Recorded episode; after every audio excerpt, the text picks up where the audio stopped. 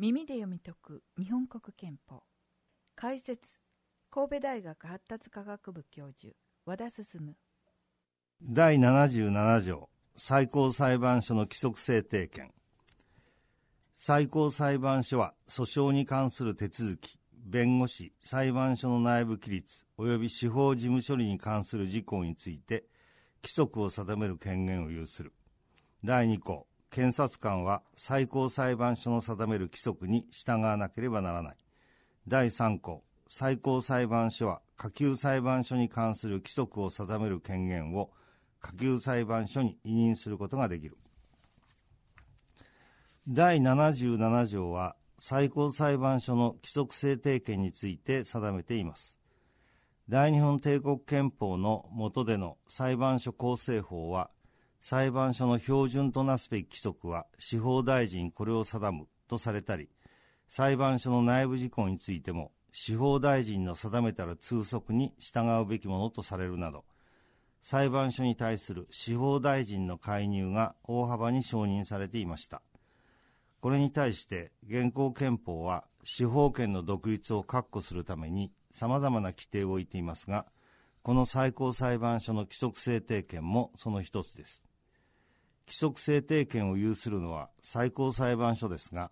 最高裁判所は下級裁判所に関する規則を定める権限を下級裁判所に委任することができます。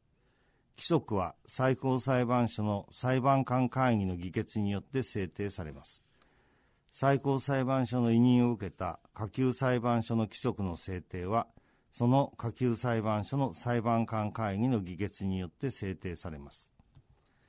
最高裁判所が定めることができる規則の内容は、訴訟に関する手続き、弁護士に関する事項、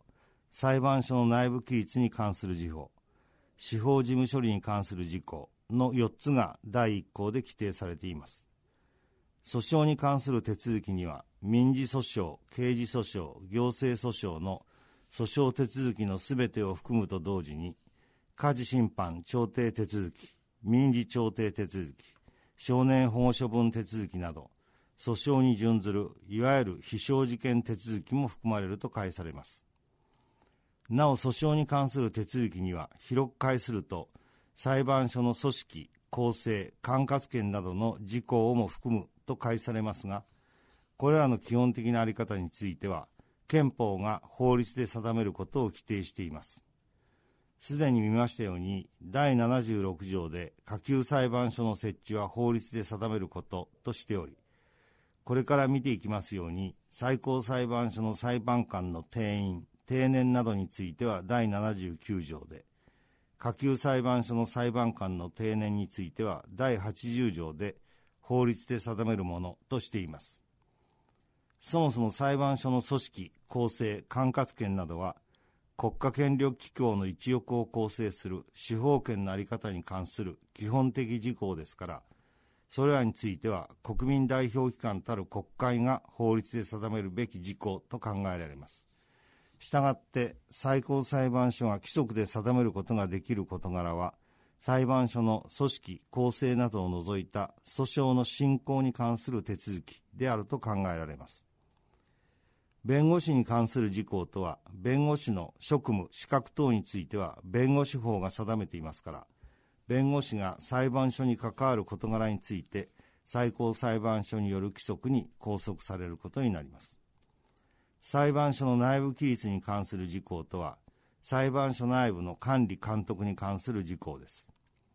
具体的には、執務時間、裁判官会議の議事、職員の配置、任免、懲戒に関する事項がこれにあたります。司法事務処理に関する事項とは、訴訟に関する手続き、それ自体ではなく、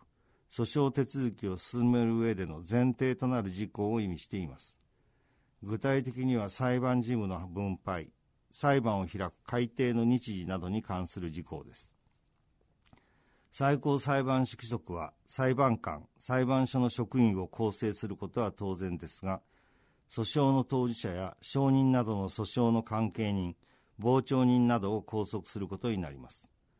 第76条第2項は、検察官は最高裁判所の定める規則に従わなければならないと規定していますが、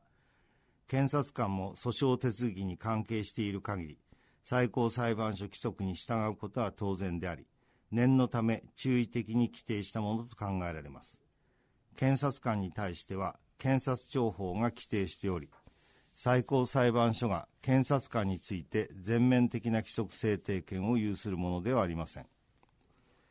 第77条第1項が最高裁判所の規則制定権の内容とする以上4つの事項について法律が定めることはできないのかという問題が存在します。これについては憲法第41条が国民代表機関である国会を国の唯一の立法機関と定めていること憲法第31条の適正手続き条項に見られるように刑事訴訟手続きの基本については法律で定めるべきことを憲法が要求していることなどから国会が法律で定めることもできると考えられています。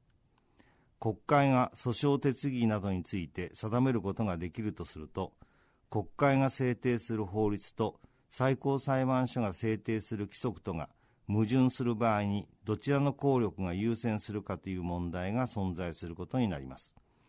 この点については憲法第41条で国権の最高機関であって国の唯一の立法機関であると定められている国会の制定する法律の効力が優先すると考えられています以上第77条でした。うん